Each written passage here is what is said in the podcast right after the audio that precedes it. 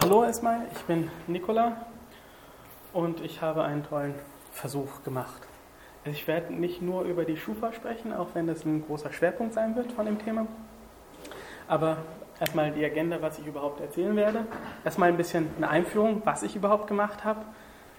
Ein ganz großer wichtiger Punkt werdet ihr noch sehen, warum ist die Motivation, also warum ich das gemacht habe und halt dann ein bisschen ins Detail gehen, wie ich das gemacht habe. Das teilt sich dann in drei Teile auf. Ich habe eine Auswertung gemacht, erst erstmal eine Anfrage gestartet, die Antworten, die ich zurückbekommen habe, dann ein bisschen ausgewertet es geht halt nicht so wirklich einfach, so viel kann ich vorwegnehmen, ähm, die Ergebnisse, die Antworten zu vergleichen, weil jeder irgendwie was anderes schreibt und jeder ein anderes Format hat. Also man kann es leider nicht wirklich einfach nach Schema F in eine Tabelle schreiben und dann zählen, wie oft kam die Antwort und wie oft kam jene Antwort.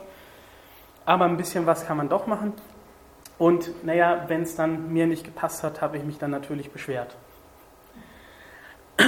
Also, was habe ich gemacht? Ich habe ein Auskunftsersuchen gestellt. Und zwar nicht nur an die Schufa, sondern an insgesamt ca. 50 Stellen. Es geht auch ziemlich schnell, diese 50 Stellen zu finden. Aber wie ich diese 50 Stellen gefunden habe, darüber werde ich auch noch sprechen. Ähm, das Ganze nach dem Bundesdatenschutzgesetz wurde ja auch schon erwähnt.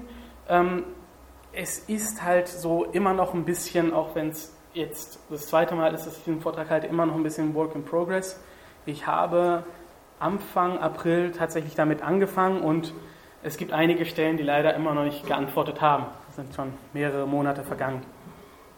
Neben den ersten Antworten gab es noch Zusatznach, also Nachanfragen. Und ja, wie gesagt, danach habe ich mir die Daten ein bisschen angeschaut. Es gibt leider kein wirkliches Fazit in, dem, in der Hinsicht. Ähm, es gibt eher so allgemeine Erkenntnisse, die man von diesem Experiment eigentlich ziehen kann. Ich habe gerade erwähnt, ich habe den Vortrag schon einmal gehalten. Das ist sozusagen die Version 2.0 von dem Vortrag. Ähm, das erste Mal habe ich es bei der GPN 10. Und zwar ist es die jährliche Veranstaltung, eine jährliche dreitägige Veranstaltung vom CCC in Karlsruhe, dem Entropia, was dieses Jahr wieder in den Hallen der Hochschule für Gestaltung in Karlsruhe stattgefunden hat. War auch sehr schön. Ja, und dort hat mich die Andrea vom CCCS halt gefragt, naja, das wäre vielleicht auch für Stuttgart ganz interessant und gesagt, ja gerne. Das war der, der erste Vortrag war Anfang Ju, ähm, ja, Mitte Juni, es war am 13. Juni habe ich den gehalten und dann habe ich mir gedacht, naja, das ist ja ganz gut, dann kann ich ja mal sehen, was ich bis dahin hatte und dann sind ja nochmal zwei Monate dazwischen, um zusätzliche Antworten oder halt so Nachfragen oder halt Folge, Folgeanfragen halt zu bearbeiten. So, warum habe ich das Ganze gemacht? Naja, erstmal, weil ich es kann.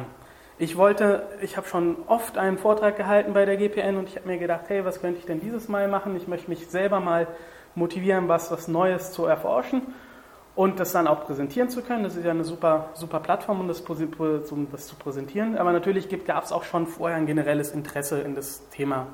Ich habe auch ein Seminar. Ich studiere in Karlsruhe an der Universität Informatik. Ich habe dort ein Seminar belegt zu Datenschutz und Gesellschaft, was auch sehr interessant war. Und wir haben vieles gehört von vielen Aspekten, gesellschaftliche Aspekten rund um den Datenschutz. Und am Ende des, des Seminars meinte der eine Dozent, ja, er hat irgendwie so eine, so, so eine Idee im Kopf und er würde gern, dass die Teilnehmer irgendwie die Telekom und die Stadt, wo, wo man angemeldet ist, mal nach den eigenen Daten anfragt ich habe dann danach noch mal ein paar Monate später diesen Dozenten noch mal angefragt, was aus dem Projekt geworden sei. Hat gesagt, ja, nee, das klappt nicht so wirklich und das passt denen auch nicht so wirklich mehr ins Kram und naja, leider ist es untergegangen. Und ich habe mir gedacht, das ist mir irgendwie nie aus dem Kopf gegangen und deswegen hatte ich irgendwie diese Idee immer noch hinter, im Hinterkopf.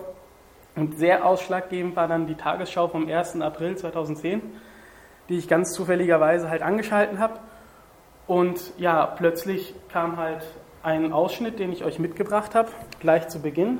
Mal ein bisschen lauter. Hier ist das erste deutsche Fernsehen mit der Tagesschau. Ich hoffe, man versteht es. Guten Abend, meine Damen und Herren. Verbraucher haben künftig mehr Rechte gegenüber Auskunfteien wie der Schufa. Einmal im Jahr können Sie gratis alle dort über Sie gespeicherten Informationen abfragen und zwar mit einem Formular aus dem Internet. Wer falsche Einträge über sich findet, kann Korrekturen verlangen. Allein die Schufa verfügt über Daten von etwa 65 Millionen Bürgern. Beim Handyvertrag oder einer neuen Wohnung entscheiden diese Daten über die Kreditwürdigkeit des Kunden. Handyvertrag abgelehnt, Probleme bei der Autovermietung, Bestellungen aus dem Versandhaus nur per Vorkasse. Wer sich darüber wundert, wie Handelspartner mit ihm umspringen, sollte sich bei den großen Auskunfteien informieren, was über ihn gespeichert ist. Und das ist von heute an einmal im Jahr bei jeder Auskunftei schriftlich und kostenlos möglich. Diese müssen dann darüber informieren, woher die Daten stammen, an wen die Daten weitergegeben wurden und wie kreditwürdig sie die überprüften Menschen einschätzen. Nach einem Bericht des Verbraucherschutzministeriums sind allerdings bis zu 45 Prozent der gespeicherten Daten fehlerhaft. Das soll sich jetzt ändern. Das Gesetz zielt darauf ab, Betroffene fair und transparent zu behandeln und es will gewisse Qualitätsstandards in der Branche gesetzlich festschreiben. Diese Zielsetzung deckt sich mit der unsrigen vollkommen. Auch wir sind sehr daran interessiert, Fehlbeurteilungen zu vermeiden. Verbraucherschützer raten nun jedem, bei den großen Auskunftsteilen nachzufragen, welche Daten gespeichert sind und diese, wenn nötig, korrigieren zu lassen. Dabei geht es zum Beispiel um die Anzahl der Konten oder Kreditkarten. Aber auch Wohnort und Familienstand interessieren die Datensammler.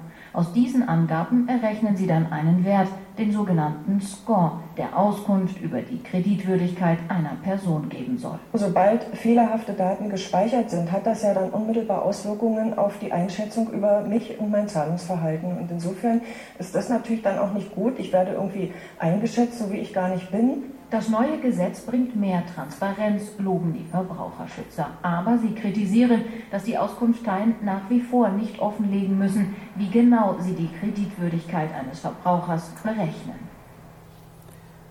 Und genau das wollte ich dann auch danach machen. Das ging zwar nicht sofort auf Anhieb, weil der Server von der Schufa erstmal vier Tage nicht erreichbar war. Das ist meistens so, wenn in der Tagesschau irgendwie eine, eine Webadresse eingeblendet wird, dann gehen die Server kaputt von den vielen Anfragen. Gut, irgendwann habe ich es dann geschafft, dieses Formular aus dem Internet zu holen und das habe ich dann ausgefüllt und losgeschickt.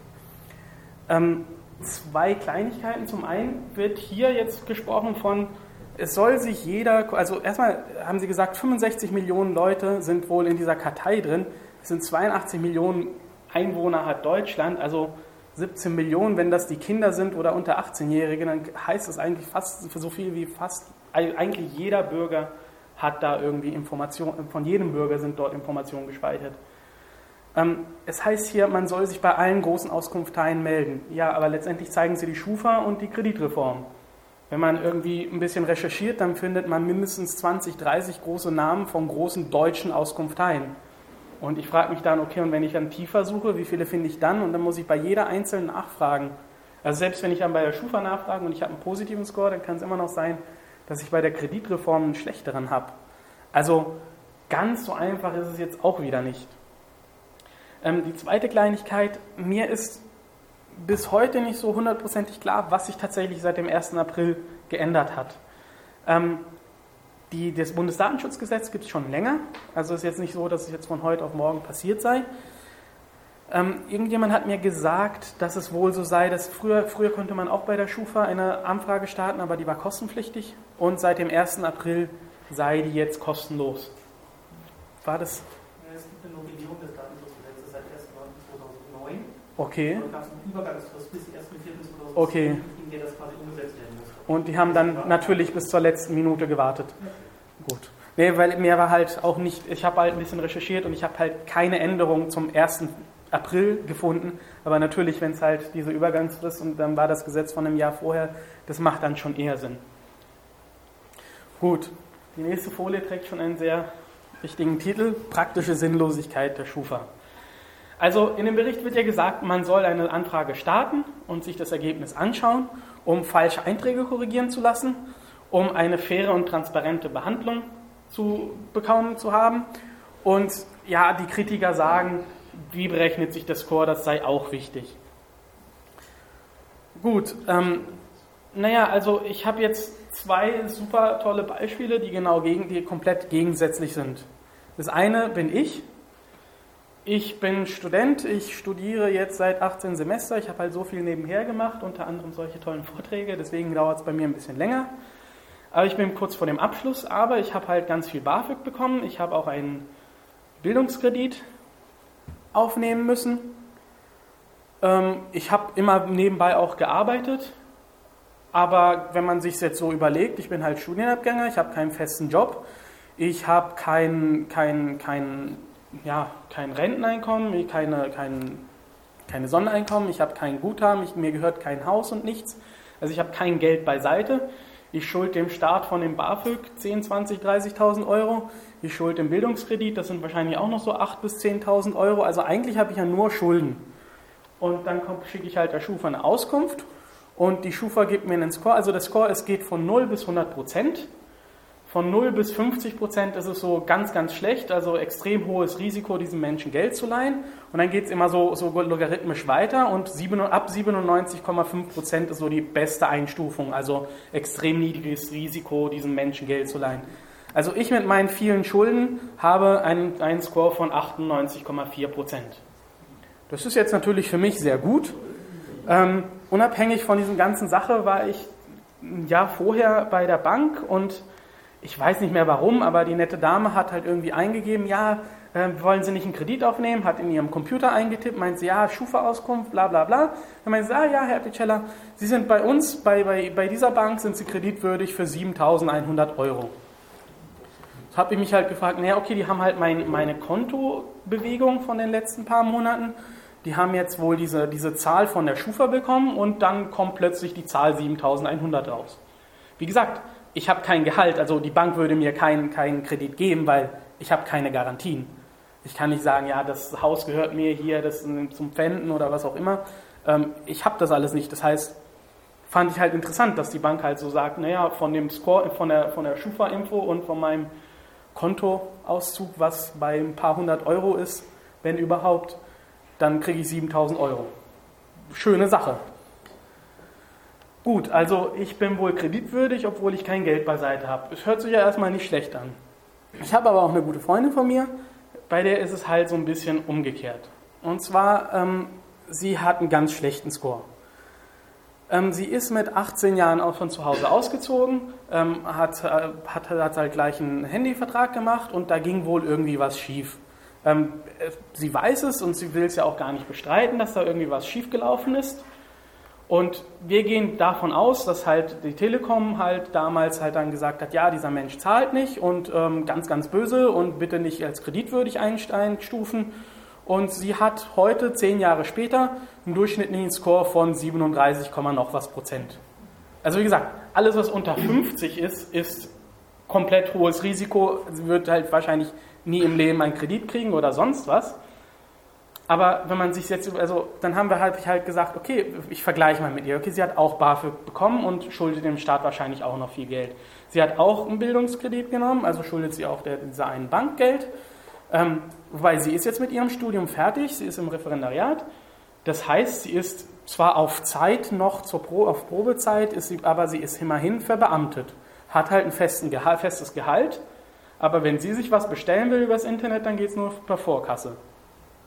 Wo ich mich dann frage, naja, also, okay, da war ja ein Vorfall. Naja, jetzt schaut man sich halt diesen, diese Schufa-Auskunft an. Und dieser Schufa-Auskunft steht, auch bei mir steht halt drin, ähm, ja, erstmal eine Kundennummer und ein paar Informationen und dies und jenes. Und dann steht halt drin, von wegen, wer angefragt hat an die Schufa. Und dann steht halt drin zum Beispiel, die Bank XY hat auf den Namen von diesem Menschen ein Konto eröffnet die Bank YZ hat mal einen, einen, Kredit gegeben, der auch fertig ausbezahlt worden ist. Ähm, die, der Handyanbieter so und so hat einen Handy an, Handyvertrag angemeldet. Solche Informationen stehen drin. Es steht aber bei Ihrem Auszug jetzt zum Beispiel nichts drin, von wegen, die Telekom hat gemeldet, dass das jetzt ganz schlecht gelaufen sei oder überhaupt, dass da was Schlechtes sei. Da steht nur drin, ja, sie hat einen Handyvertrag und sie hat einen zwei ein Konto bei der Sparkasse und solche Sachen stehen da drin. Aber ich dachte, ich will hier eine faire und transparente Behandlung. Da stehen ja, oder beziehungsweise falsche Einträge korrigieren. Also die Adresse stimmt, der Name stimmt. Dass sie ein Konto bei der Sparkasse hat, stimmt auch. Also man kann sie ja nicht beschweren, dass die Daten falsch seien. Aber faire und transparente Behandlung ist es nicht. Ich weiß ja nicht, also entweder gibt es noch irgendwelche Geheimdaten, die nicht mitgeteilt worden sind, Oder ich frage mich echt, woher jetzt dieser krasse Unterschied? Wenn der falsche Score ist, dann einfach der falsche Eintrag, den du musst. Gut, aber ich kann ja nicht wissen, ob der falsch ist, weil ich ja nicht die Formel habe. Ich kann ja jetzt nicht nachrechnen und sagen, naja, der Score müsste ja eigentlich 75% sein und dann hingehen und sagen, ja, guck mal, du hast 37 stehen, 75 sollte es sein, korrigiere bitte den falschen Eintrag. Das, das was halt irgendwie noch, noch das Lustigste an der ganzen Sache ist, dass sie jetzt vor ein paar, vor wenigen Monaten komplett unüberlegt, ähm, nachdem sie umgezogen ist, einen Telefonvertrag und einen DSL-Vertrag abgeschlossen hat mit der Telekom. Die haben ohne Probleme ihren Vertrag angeboten. Also der Telekom scheint, nicht mehr, scheint sich nicht mehr zu erinnern, dass es da mal Probleme gegeben hat. Jetzt frage ich mich, also wir sind in einer sehr ähnlichen Situation, außer dass sie einen festen Job hat und ich nicht. Ich habe gehört, dass äh, auch zählt, wie oft du umziehst. Ob du einen stetigen Lebenswandel Klar, hast. sicher, natürlich. Aber ich bin auch innerhalb von Karlsruhe zweimal umgezogen, habe trotzdem immer noch keinen festen Job. Und ich meine, ich bin halt in der aller, allerbesten Kategorie und sie ist halt in der aller, aller schlechtesten Kategorie. Ja? Also es gibt ja noch Zwischenstufen. Weißt du, wenn, wenn ich jetzt irgendwo was dazwischen wäre, dann könnte ich ja sagen, naja, okay. Und wie gesagt, sie hat ja jetzt einen festen Job. Ich habe ja auch gesagt, naja, vielleicht könnte man ja, ja hingehen, weil ich meine, das wäre jetzt natürlich ärgerlich, wenn sie jetzt in zwei, drei, fünf, zehn Jahren ein Haus kaufen will und sie keinen Kredit kriegt, um ein Haus zu kaufen und ihr Leben dahin geht, sozusagen, wenn man es überspitzt, weil sie halt kein, sich kein Haus kaufen kann. Und da wäre halt der Gedanke, kann man vielleicht zur Schufa hingehen und sagen, hey, ich habe jetzt einen festen Job und ich bin sesshaft geworden und ich will eine Familie gründen und ich sage ja nicht, gebt mir die besten Score, ich sage ja nur, guckt doch bitte nochmal nach, ob 37% wirklich euer Ernst ist. Das wäre halt eigentlich der Hintergrund oder das Wünschenswerte bei dem letzten Vortrag, als ich die Geschichte erzählt habe, hat man mir vorgeschlagen, ja, sie soll sich doch eine Kreditkarte geben lassen von irgendeinem so Billiganbieter und dann anfangen, Sachen per Kreditkarte zu zahlen, weil das wird ja dann alles gemeldet, dass sie halt, Kreditkarte ist ja, funktioniert ja so, sie nimmt einen Kredit auf und zwei Tage später wird es vom Konto abgebucht. Dann würde sich ja wahrscheinlich oder hoffentlich im Laufe der Zeit ihr Score verbessern. Aber es ist halt schon ein bisschen absurd, dass sie jetzt eine Kreditkarte nehmen soll, damit sich der Score dann irgendwann verbessert. Die Wohngegend ist ungefähr identisch. Bitte? Die Wohngegend. Ähm, die ist jetzt nicht mehr identisch. Sie wohnt jetzt auf einem Dorf, auf einem, in der, der Schwäbischen Alb, also nicht wirklich ein. Aber ganz ehrlich, selbst wenn ich irgendwie in einem, in einem Problemviertel in der Stadt leben würde, ähm, also Karlsruhe hat jetzt nicht so die großen Problemviertel, aber von 98 auf 37 Prozent, da würde es mich wundern, wenn es die Wohngegend allein ausmachen würde. Allein nicht, aber in der Summe. Ja, klar. Aber dann frage ich, wie gesagt, also ich finde es halt schon einen sehr krassen Unterschied von das Allerbeste auf das Allerschlechteste. Ich habe die Auszüge auch dabei, also da steht, da kann man auch, ich habe viel Papier produziert, wie man da vorne schon ein bisschen erahnen kann. Und das kann man sich halt nachher auch mal anschauen.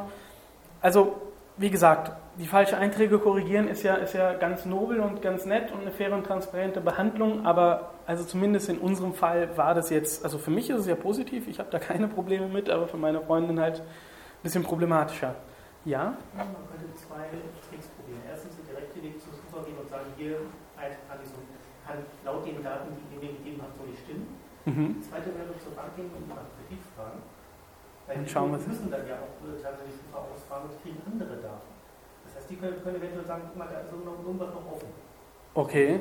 Sowas, äh, das hat ein Freund von mir mal gemacht, wo ihm dann dann die Bank erzählt, so, ja, da war vor zehn Jahren wohl irgendwann mal was und jemand geht da mal hin und gleicht das aus und habt darüber alles reden.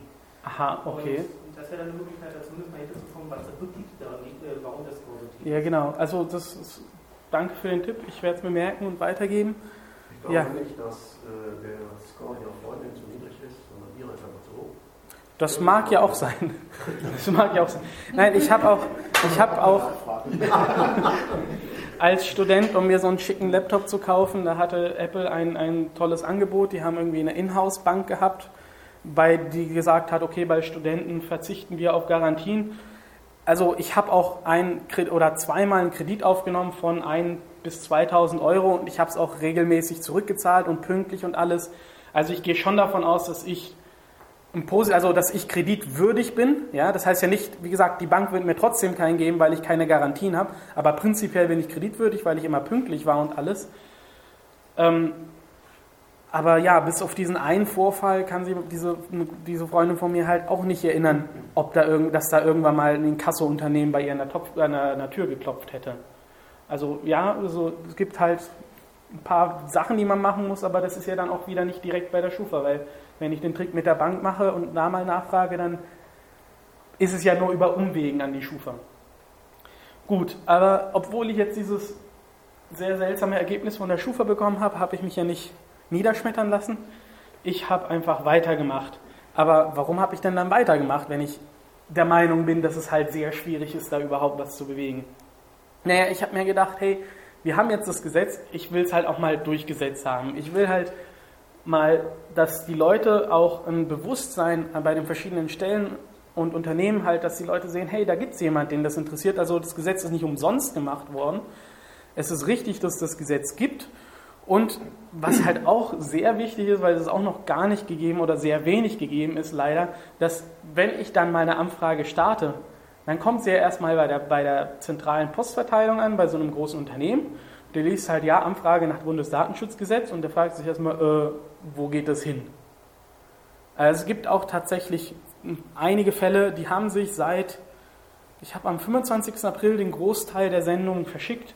Es gibt drei Stellen, die haben sich noch gar nicht zurückgemeldet. Also wirklich noch nicht mal reagiert auf mein Einschreiben. Also ich habe alles per Einschreiben geschickt und die haben sie noch gar nicht reagiert. Die haben noch gar nicht reagiert. Das eine, äh, ich habe es nachher, ich will gar nicht vorwegnehmen. Ähm, ja, und natürlich, wenn es halt tatsächlich Fehler gäbe oder Verstöße gäbe, dann eben die Fehler korrigieren lassen oder halt die Verstöße melden. So, das ist das, was ich eigentlich machen will. Aber wie geht das jetzt? Und zwar gibt es ja das Recht zur informationellen Selbstbestimmung. Und zwar, das ist eine Ausprägung des allgemeinen Persönlichkeitsrechts.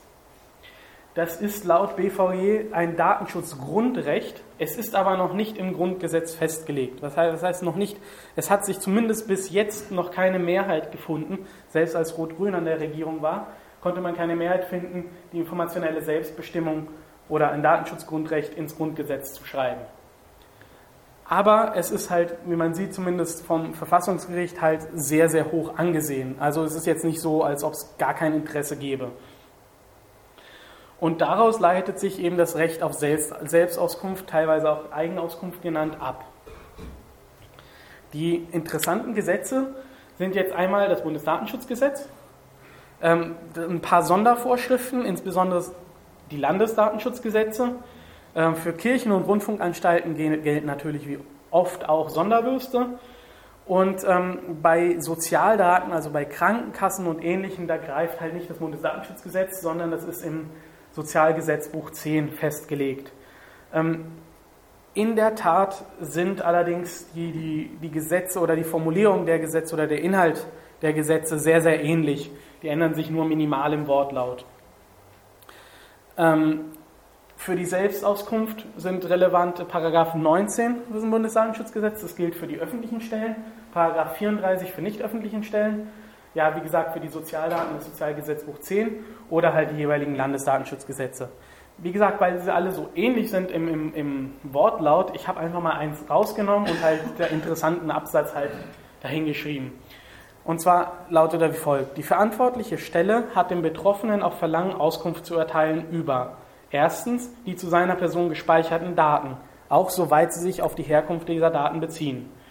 Zweitens dem Empfänger oder die Kategorien von Empfängern, an die Daten weitergegeben werden. Und drittens den Zweck der Speicherung. Der Betroffene soll die Art der, der personenbezogenen Daten, über die Auskunft erteilt werden sollen, näher bezeichnen. So, jetzt ist ein, ein praktisch kritischer Punkt ist dieses, die Art der, der personenbezogenen Daten sollen näher spezifiziert werden oder näher bezeichnet werden. Es gibt viele Stellen, die meiner Meinung nach diesen, diesen Satz missverstehen, weil natürlich, also es kam, oft eine Antwort und sagen sie, ja, von wegen Sie, Herr Klugscheißer, Sie haben ja geschrieben nach Paragraph so und so, aber Sie haben ja vergessen zu lesen, dass Sie die Art der Daten spezifizieren müssen. Und ich habe dann zurückgeschrieben und habe gesagt, naja, okay, dann bezeichne ich sie damit näher. Ich möchte diese Art von Daten, diese Art von Daten und diese Art von Daten. Weil natürlich kann ich mir vorstellen, dass die, also diese Antworten, die ich bekommen habe, ähm, gemeint waren, ja, wir wollen wissen, was Sie von sich selbst wissen wollen. Wollen Sie Ihre Adresse, die bei uns gespeichert ist, wissen? Wollen Sie das Geburtsdatum, was bei uns gespeichert ist, wissen? Aber ich kann ja nicht wissen, was die überhaupt von mir haben. Das heißt, wenn ich sage, ich möchte alle meine personenbezogenen Daten haben, dann sollen sie mir auch alle geben. Ich kann ja nicht, es kann ja sein, dass sie aus welchen Gründen auch immer ähm, meine Körpergröße gespeichert haben. Zum Beispiel, ich sage jetzt mal ein Beispiel, die, Bücherei, die, die Stadtbibliothek hat jetzt meine Körpergröße gespeichert. Ich weiß nichts davon. Woher soll ich denn meine Anfrage starten und sagen, ich hätte gern meine Körpergröße? Ich weiß ja nicht, dass sie die Körpergröße drin haben. Und deswegen verstehe ich diesen, diesen letzten Satz eigentlich nur so, dass diese, dass diese drei Absätze praktisch die Arten von Daten sind. Ich habe mich mit ein paar Stellen auch, äh, auch auseinandergesetzt und habe dem versucht, das zu erklären. Die haben es dann eingesehen, dass es halt, so wie sie es gemeint hatten, eigentlich gar keinen Sinn ergibt. Und ja, die meisten haben dann auch tatsächlich einen Datenauszug mir zugeschickt. Es ist auch so, dass dieses Recht auf Selbstauskunft ist auch deshalb wichtig, weil erst dadurch, dass man ein Recht auf Selbstauskunft hat, leitet sich dann praktisch das, das, die Rechte ab, dass man ähm, die, Sperr, die Daten sperren kann, die Daten löschen oder die Daten überhaupt berichtigen kann oder sich darüber beschweren kann. Wenn ich nicht nachfragen dürfte, wer meine Daten oder was für Daten gespeichert ist, dann könnte ich mir ja auch schlecht beschweren, dass der meine Daten hat, weil ich wüsste es ja gar nicht erst sozusagen. So, jetzt wissen wir also, was wir wollen, jetzt wissen wir, was wir anfragen dürfen, aber jetzt kommt halt die nächste große Frage, die auch sehr viel Zeit gekostet hat. Wer hat denn Daten über mich? Das hat mich sehr viel Zeit gekostet, überhaupt diesen Punkt zu klären. Ich glaube, ich war gute drei Wochen damit beschäftigt und habe mich immer wieder mit Freunden hingesetzt und im Netz recherchiert. Naja, okay, ich habe mir überlegt, okay, also erstmal so Behörden. Ja, also Behörden sollten halt Daten über mich haben. Ich hatte dann ein bisschen im Netz recherchiert und eine sehr tolle Seite gefunden. Ähm, und zwar ist es die Rote Hilfe Heidelberg. Das ist so eine Gruppe von Autonomen, die aus eigenen, aus, aus Gründen, die halt ein bisschen entfernt sind von meinem Projekt sind, äh, eine Datenbank online gestellt haben von Adressen von Behörden. Ähm, das war mir egal, warum die es gemacht haben. Ich fand es halt nur ganz praktisch, weil da waren halt die Adressen von so Sachen wie der, der, die jeweiligen Landespolizei, von dem Bundeskriminalamt, vom Landeskriminalamt, von der Zollbehörde, von der Justizanwaltschaft und alles Mögliche waren dabei. Das waren also meine, mein erster, meine, meine ersten sechs Anfragen. Ich habe dann auch gedacht, okay, naja, Polizei haben wir ja jetzt, ähm, Meldeamt von der Stadt und Finanzamt waren so Sachen, die mir eingefallen sind. Die müssen ja alle Daten über mich haben. So, dann habe ich gedacht, okay, was zahle ich denn monatlich? Ja, also so monatliche Fixkosten, so Miete. Okay, mein Vermieter müsste was haben. Ähm, die Autoversicherung, die Krankenversicherung, die alles Mögliche ist mir dann dabei eingefallen. Ähm, was haben wir noch? Dann habe ich mir gedacht, okay, monatliche Fixkosten. Die Fixkosten, die finde ich ja auf dem Kontoauszug. Ah, Kontoauszug. Also erstmal die Banken, bei denen ich ein Konto habe überhaupt und halt alles eigentlich, was Geld von meinem Konto abhebt. Die müssen ja zumindest meinen Namen und meine Kontonummer haben. Ähm, gut, Kontoauszug. Für einen Kontoauszug brauche ich eine Bankkarte. Ah, alle Karten, die ich im Portemonnaie habe. Eine ADAC-Mitgliedschaft ist dann da drin und der Bibliotheksausweis und der Studentenausweis. Was habe ich noch? Ja, Kreditkarte und alle solche Geschichten. Ähm, ähm, Führerschein, okay, das gehört vielleicht noch. Das weiß ich gar nicht, ich habe einen italienischen Führerschein, deswegen wüsste ich gar nicht, bei wem. Bankkarte habe ich nicht, aber das wäre halt auch so ein Beispiel. Und dann habe ich, mir, hab ich mir überlegt, habe ich weiter recherchiert und jemand sagte dann, ähm, eigentlich jeder, der dir einen Brief schreibt, der hat deine Daten, weil er hat ja deinen Namen und deine Adresse. Was ich mir dann auch überlegt habe, eigentlich, alles, was man, wenn man nicht jetzt umziehen würde, dann müsste ich mich bei x Stellen melden und alle, die haben ja dann meine Daten, um meine Adresse zu ändern und das sind alles Kandidaten, die halt meine Informationen haben. Ähm, es gibt dann so andere Sachen, die halt so ein bisschen weiter weg sind. Ähm, okay, Amazon und so eBay und alles, was ich online gerne benutze. Ähm, dann ist mir eingefallen, ich war beim Ikea, ich habe ja so eine Ikea Family Card, ja gut, dann haben die auch Daten. Und irgendwann in einer, in einer von diesen vielen, vielen Zusammensätzen, so kleinen, einer von diesen vielen Runden meinte der eine, sag mal, du hast doch eine Brille auf. Bei wem hast du denn die Brille geholt? Ich so, ja, bei Vielmann. Ja, stimmt, die müssen halt meine Daten auch haben. Und ist halt etwas, was ich jeden Tag, den ganzen Tag trage, habe ich gar nicht dran gedacht, dass die überhaupt Daten von mir haben könnten. Und da sieht man auch schon ein bisschen das Problem. Ich weiß gar nicht, wer Daten, oder ich kann gar nicht, also ich kann, wenn ich weiß, wer Daten hat, oder wenn ich davon ausgehe, dass jemand Daten von mir hat, dann kann ich diese Nachfra anfragen. Aber so von vornherein weiß ich ja gar nicht, wer überhaupt diese Daten hat. Ein paar Sachen habe ich auch absichtlich weggelassen.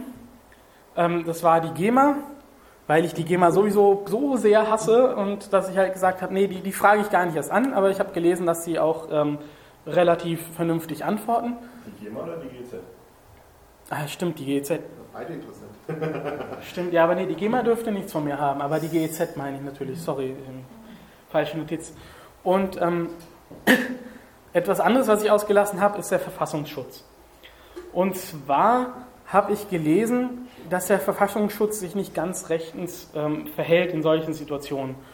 Und zwar steht ja nirgendwo drin, dass man äh, Gründe angeben muss, warum man diese Informationen haben will. Es ist aber anscheinend so, dass der Verfassungsschutz, wenn man so eine Anfrage startet, so von wegen, haben Sie Daten über mich, ähm, dass die halt dann zurückschreiben und sagen, ja, warum wollen Sie es denn wissen? Wie gesagt, im Gesetz steht es nicht, dass Sie das dürften oder dass es irgendwie relevant sei. Ähm, die machen es aber trotzdem. Es gab auch noch keinen Fall, man, noch niemand ist vor Gericht gegangen gegen den Verfassungsschutz wegen so einer Kleinigkeit, wegen solch einer Lappalie. Und deswegen, man weiß, es ist wahrscheinlich falsch, aber es ist noch nicht geprüft. Das Problem bei der Sache ist, wenn ich jetzt eine Anfrage starten würde und die würden mir zurückschreiben, warum willst du es eigentlich wissen? Ich habe ja keinen Grund, warum ich es wissen will, eigentlich aus Eigeninteresse. Aber wenn ich jetzt diesen zweiten, diese, diese, diese Rückfrage nicht beantworten würde, dann hätten die ja plötzlich einen offenen Briefverkehr mit mir, den ich ja nicht mehr beantwortet habe. Und insofern hätten sie ja praktisch plötzlich einen Grund, meine Daten zu speichern. Ja, weil sie halt wissen, okay, der will was von uns, sagt aber nicht warum und meldet sich nicht zurück auf Nachfrage. Und deswegen war halt auf dieser einen Webseite von Leuten, die das wohl öfter mal probiert haben, stand halt drin, ja, wenn ihr wollt, hier die Adresse, aber wir raten davon ab. Und ich habe mir gedacht, naja, okay, also Probleme will ich mir nicht einbocken, ich lasse es mal lieber sein. Ja? Sowas könnte man wunderbar den Bundesdaten vergeben, weil er für, für, das, für das entsprechende Amt es ist und er ist äh, verpflichtet, dich als Betroffenen auch zu schützen, indem er die Anonymität gewährleistet. Das heißt, er kann hingehen, kann sagen, ich habe gehört das und sagt mir, was ihr da tut. Ja, das wäre. Das wäre natürlich genau die, der richtige Weg. Ähm, die Anfrage starten und dann halt erstmal entweder direkt verklagen oder halt zumindest zum, zum Datenschutzbeauftragten gehen. Ich habe nachher bei den, bei den entsprechenden Stellen doch, wer überhaupt zuständig ist. Das wäre natürlich der richtige Weg, aber ich habe mir gedacht, naja, wenn die davon abraten, ich habe schon 50 Stellen gefunden.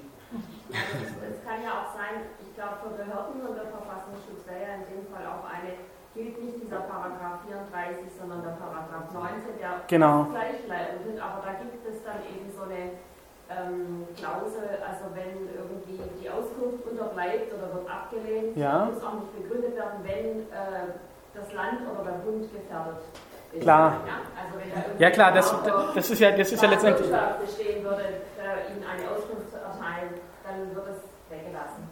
Oder Gut, ja, also. Personen. Ich, ich, dieser, dieser, dieser ganze Experiment hatte halt plötzlich so ein Ausmaß, weil ich habe, wie gesagt, es waren jetzt etwas über 50 Stellen, für die ich jedes Mal einen Brief schreiben muss, ein Einschreiben, also die Adresse auf einen Zeitzettel schreiben, zur Post laufen, die Antworten, äh, die Antworten verfassen, wieder hinschicken. Deswegen, ich hatte halt auch leider nicht die Gelegenheit, jetzt irgendwie mich bei irgendeiner bestimmten Sache jetzt irgendwie dahinzustellen und das bis zum Ende durchrecherchieren. Deswegen, es stimmt, es ist, die ganzen Tipps sind sehr hilfreich. Ich hatte halt nicht die Gelegenheit jetzt. Ich hoffe, dass vielleicht jemand sich ganz ergriffen fühlt und sagt, hey, ich mache das mal und wenn dann auch mal an den Verfassungsschutz schreibt, ähm, ich, würde ich sofort dabei sein. Noch was bei 50 Briefen per Einschreiben, das geht auch sehr schnell ins Geld. Ähm, wenn man dann mal zur Post geht und man hat 30 Einschreiben, dann wird man erstmal böse angeguckt, weil man wird den Schalter für die nächste halbe Stunde blockieren. und dann ist es irgendwie 2,15 Euro pro Brief, ja, und dann ist man plötzlich 60 Euro weg für die ersten 30 Schreiben. Ähm, das geht dann durchaus auch ein bisschen ins Geld. Naja, okay, für mich als Student dann besonders. Aber es ist halt nicht zu vernachlässigen. So, also ich habe jetzt 50 Stellen, von denen ich ausgehe, dass die Daten über mich haben könnten.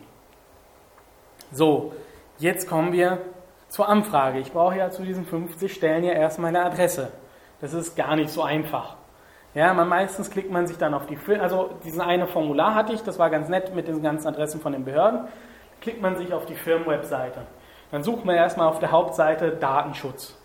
Wenn es eine Telekom-Firma ist oder wenn es eine Firma ist, die in den letzten zwei, drei Jahren in der Presse stand wegen schlechten Behandels persönlicher Daten, dann findet man sofort einen Datenschutzlink.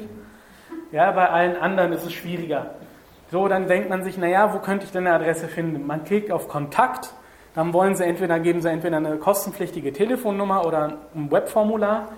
Naja, das ist auch nichts in der Sache, ich brauche hier eine Adresse. Und wenn man Glück hat, findet man dann im Impressum noch eine Adresse und hofft, dass auch die richtige Stelle angeschrieben wird. Bei Amazon war das so, dass die immer nur, den, die haben wohl den Hauptsitz in Luxemburg. Ähm, ich wollte halt kein Einschreiben nach Luxemburg schicken, habe dann herausgefunden, dass die eine Rechtsabteilung in München haben. Hab mir gedacht, naja, Rechtsabteilung ist ja gar nicht mal so falsch und habe es mal dahin geschickt, aber die haben es dann tatsächlich weiter an Luxemburg geschickt. Ähm, ich habe es schon erwähnt, ich habe es immer per Einwurf-Einschreiben ähm, verschickt. Ganz einfach aus dem Grund, dass ich halt was schriftlich habe mit einem Datum und dass ich mich dann damit halt, wenn es soweit kommt, halt erstmal berufen kann. Sie haben das Schreiben dann und dann bekommen. Oder halt auch, wenn ich dann mich beschwere bei dem entsprechenden Datenschutzbeauftragten, dass ich sagen kann, ja, ich habe es hier schwarz auf weiß, dass Sie den Brief bekommen haben. Bei der, bei der Universität ist es zum Beispiel so, ich habe halt einen Brief bei Einschreiben geschickt, ähm, dann kam halt lange Zeit nichts. Ich habe halt mit Kommilitonen gesprochen und der eine meinte, so, ja, es gibt ja, Sie sind ja jetzt vor kurzem mit dem Forschungszentrum, ja, vor kurzem mit dem Forschungszentrum Karlsruhe fusioniert, also zum KIT, haben Sie sicher schon gehört. Es ist so eine große Anstalt, dass es jetzt tatsächlich einen Datenschutzbeauftragten gibt. Der hat dann auch tatsächlich eine Webseite gehabt. Habe ich aber alles erst im Nachhinein rausgefunden. Ich habe den dann mal angeschrieben, so von wegen, ja, ähm, ich warte jetzt schon seit sechs Wochen und es hat sich noch gar nichts getan. Und der Datenschutzbeauftragte, der erstmal im Urlaub war, dann schrieb man mir irgendwann zurück, ja, also ich habe noch nichts bekommen. Und ich weiß bis heute noch, also diese ganze Anfrage, das ganze Prozess, das ganze Prozedere läuft noch. Ähm, aber bis heute weiß ich nicht, was aus diesem Einschreiben passiert ist. Also es ist auch keine Garantie dafür, dass was angekommen ist, dass es funktioniert, wenn man es per Einschreiben macht. Aber ja, ich habe es mal trotzdem gemacht. Und jetzt ist natürlich die Frage, okay, jetzt haben wir, was wir wollen, wir wissen, von wem wir es wollen, wir haben sogar eine Adresse. Jetzt kommt halt das Interessante, und zwar, wie sieht so ein Schreiben aus? Also das ist halt tatsächlich ein Formbrief, wo ich halt dann, ich habe eine riesengroße Allesliste gemacht, ja, weil irgendwann waren so viele Adressen und so viele Informationen, das habe ich dann immer da eingefügt. Und ich kann nur empfehlen, wenn jemand das machen will, bereitet euch so einen Vordruck vor und schreibt die Adresse da klein hin, weil sonst jedes Mal die Adresse auf den Brief draufschreiben, das ist sehr, sehr langwierig. Und so sieht es aus. Ich habe es auch, um mir Arbeit zu sparen, halt auch zusammengefasst, also gemäß 19 bzw. 34, damit ich es halt einfach an alle schicken kann. Was ich zum Beispiel komplett vergessen habe, ich kannte mich, als ich das angefangen habe, auch nicht noch nicht so gut aus, dass natürlich alle Stellen, die dem Landesdatenschutzgesetz unter, unterliegen halt oder halt dem Sozialgesetzbuch unterliegen, dass für die halt die Auskunft laut den zwei Paragraphen nicht ganz korrekt ist. So, und da steht halt drin, ja, ich hatte wohl mit ihnen Kontakt oder vertragliche Vereinbarungen und gemäß des geltenden Datenschutzrechts möchte ich halt mein Recht auf Selbstankunft Gebrauch machen. Ich hätte gern die Daten, die Daten und die Daten. Weiter und warum, ja. Und ich möchte halt gerne die, die Informationen haben ähm, zu meiner Identifizierung, also ich gebe diese Daten von mir preis. Ich dachte mir, naja, also irgendwas müssen sie ja haben zum Abgleichen. Das ist mein Name, mein, Geburts-, mein Geburtsdatum und Ort und wo ich gerade wohne. Das sollte ja eigentlich ausreichen, um mich zu identifizieren. Ich meine, schließlich steht auf dem Personalausweis auch nicht viel mehr drauf. Also mit diesen Daten sollte man mich eindeutig identifizieren können in Deutschland. Ich habe auch noch so eine so E-Mail-Adresse angegeben, ja, falls Sie sich denken, falls Sie modern genug sind, ähm, mir auch eine E-Mail zu schicken, wenn die Geld sparen wollen. Ich will denen ja nicht im Weg stehen. Und ich habe sogar hinten dran noch diesen tollen, diese tolle Floskel. In meiner Anfrage liegt ein generelles Informationsinteresse unter Wahrnehmung meines verfassungsrechtlich verbürgten Grundrechts auf informationelle Selbstbestimmung zugrunde. Ich habe es halt damit dahingeschrieben, dazu geschrieben, so nach dem Motto, naja, ich will euch ja nicht auf die Füße treten, ich mache es einfach, also ich will euch auch nicht verklagen oder sonst was. Ich möchte einfach wissen und das steht mir ja auch zu, also bitte schickt mir die Informationen. Alles natürlich handsigniert. Und wir gehen auch so langsam aber sicher in die Auswertung über. Wen habe ich gefragt? Ich habe insgesamt sechs Auskunfteien angefragt, 13 Behörden, sieben Geldinstitute, sieben Online-Shops, Online-Versandhandel, also Online-Läden, drei Telekommunikationsunternehmen und 15 verschiedenes, wo ich halt nicht wusste, wo ich das sonst einsortieren soll, wie eben schon erwähnt, Bücher, äh, die Landesbibliothek in Karlsruhe, ähm, die Universität fällt da rein, der ADAC und sowas ist, fällt da alles rein. Ich kann euch nachher auch gerne die Liste zeigen, da steht halt alles drin. Ähm, vielleicht schon jetzt ein bisschen Anekdoten erzählen. Ähm, Banken. Ich würde mal behaupten, dass sich vielleicht ein paar Leute wundern, warum ich denn plötzlich sieben Geldinstitute angefragt habe. Hat denn jemand von euch sieben Konten? Hat jemand mehr als also bei der letzten Veranstaltung haben sich zwei, drei Leute gemeldet. Da habe ich auch gedacht, okay. also ich gehe mal davon aus, dass nach zwei, drei, also zwei, drei Konten, das ist schon, schon eher viel. Aber es ist tatsächlich so, dass ich zurzeit sechs aktuell aktive Konten auf meinem Namen habe. Also ich habe zwei Konten. Also ich habe die Deutsche Bank, das Konto will ich halt bald schließen, weil die immer mehr Geld wollen. Und für eine Übergangsphase habe ich ein zweit, also mein zweites Konto, was dann mein erstes Konto werden wird, bei der Noris Bank. Das sind schon mal zwei Stück. Gut, dann hatte ich, habe ich ja erwähnt, ich hatte mal ähm, einen Kredit aufgenommen für meinen Laptop. Ähm, das hat die Kredit Plus Bank oder wie auch immer die heißt übernommen. Das heißt, bei denen habe ich halt auch ein Konto. Ich kriege da auch immer Werbung, ob ich einen Kredit aufnehmen will. Ich schmeiße das Ding gleich wieder weg, aber ich habe halt, okay, drei. Ähm, okay, was kommt dann noch?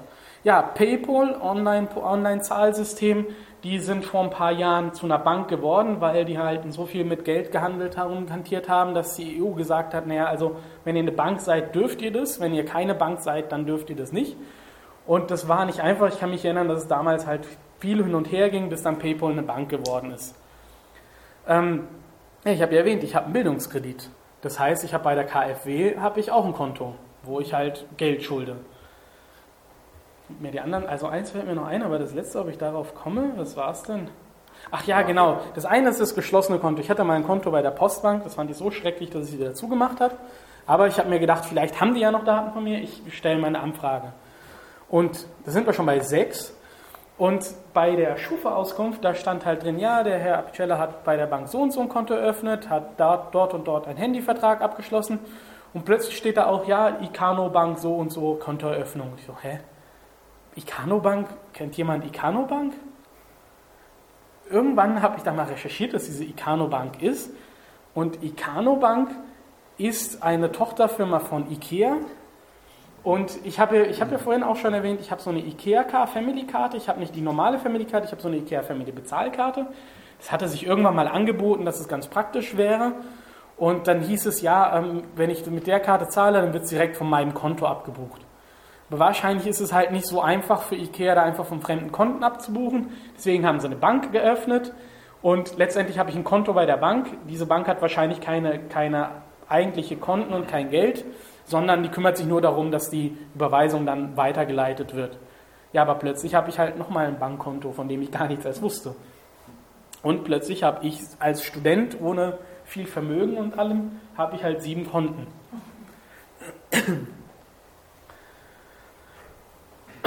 ähm, was, was ich mich halt auch gefragt habe, ähm, meine Freundin hat eine Zeit lang bei mir gewohnt und dann war das halt natürlich ganz praktisch, dass die Zeitungsabo, dass das Zeitungsabo halt zu mir kommt. Das heißt, und weil die halt das eh nie auf die Reihe bekommen haben, aber das ist eine andere Geschichte, stand dann halt irgendwann vier Namen drauf, unter anderem mein und halt meine Adresse. Jetzt ist halt die Frage, ich meine, ich habe nicht wirklich einen, einen, Vertrag mit denen oder irgendwelche Verpflichtungen denen gegenüber, Aber ich kriege jeden Tag oder ich habe eine Zeit lang jeden Tag Post von denen bekommen, halt die Tageszeitung, wo halt mein Name und meine Adresse drauf stand. Eigentlich hätte ich die auch nach anfragen können.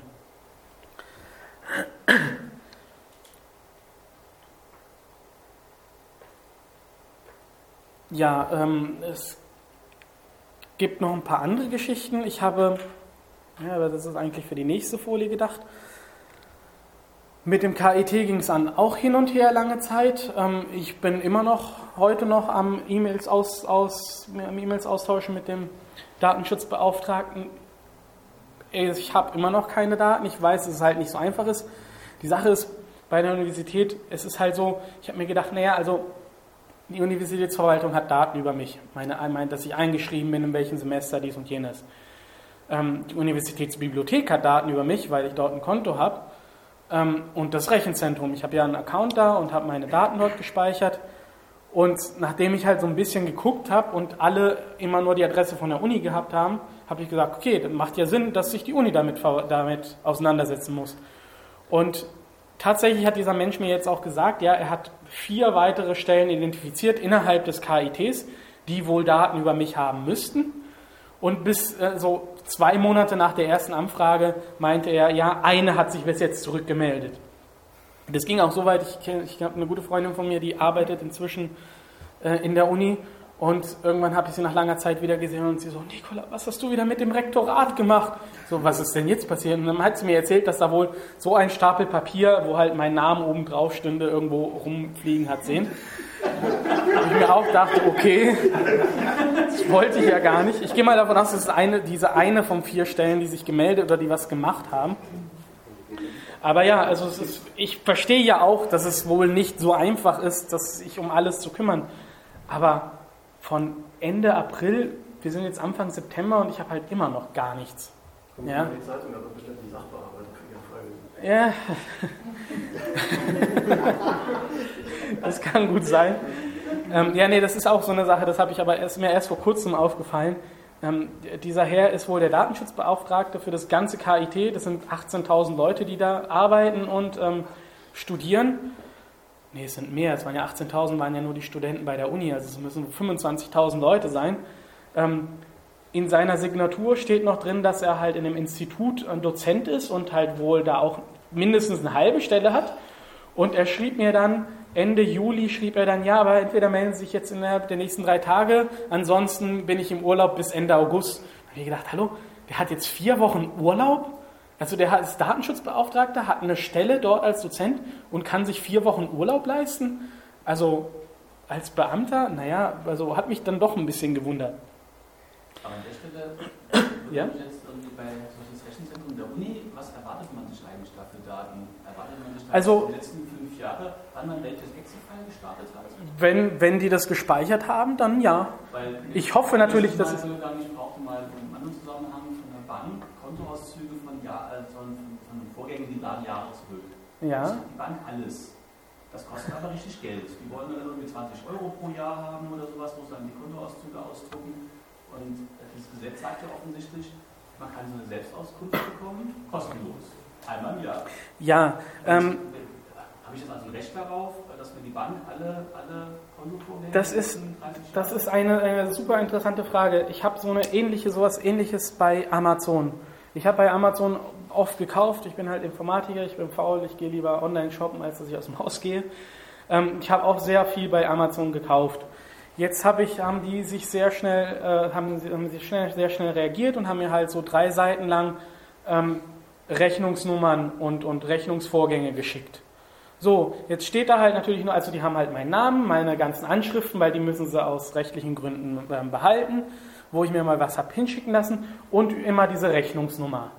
Aber es steht halt nicht drauf, was ich gekauft habe. Es steht nur die Rechnungsnummer drauf. So, und einige Freunde von mir, mit denen ich das auch ausdiskutiert habe, die meinten so, naja, aber eigentlich müssten sie ja, ich meine, bei Amazon weiß ich oder weiß man auch, dass sie tatsächlich, wenn ich was kaufe, dann nehmen wir mal an, ich kaufe irgendwie ein Buch über, über Züge. Wenn ich dann nochmal dann mich einlogge, dann werden mir tatsächlich Ergebnisse gezeigt, die halt mit Zügen zu tun haben. Ob es jetzt der neue Kalender 2011 mit den besten Logs der Welt ist oder ob es ein, ein, Holzzug ist für die Kinder zu Weihnachten. Ähm, das machen die tatsächlich. Es gab auch, ähm, als das System noch nicht wirklich ausgereift war, ähm, gab es halt viele Leute, die, die irgendwie Artikel XY gekauft haben und dann gab es halt äh, Pornofilme mit denselben zwei Worten drin und die haben sich dann beschwert, warum die dann plötzlich Pornofilme angeboten kriegen. Also die machen das tatsächlich. So, also haben sie ja diese Daten gespeichert. Jetzt meinten halt Freunde von mir, aber guck mal, Amazon hat dir halt nur die, nur die Rechnungsnummer geschickt. Und wie gesagt, Amazon war eine von den Firmen, die eher kooperativ waren. Und ich habe mir halt gedacht, naja, okay, wenn Amazon meinen Namen eingibt in deren, in deren Datenbank, dann erscheint er, was, er, was ich ja eigentlich ähm, haben will, dann erscheint ja erstmal mein Name, meine Anschrift und die Rechnungsnummer.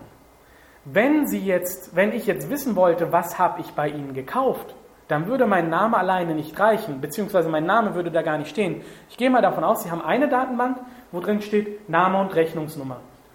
Und dann gibt es eine zweite Datenbank, wo kein Name steht, aber Rechnungsnummer und Artikelnummer.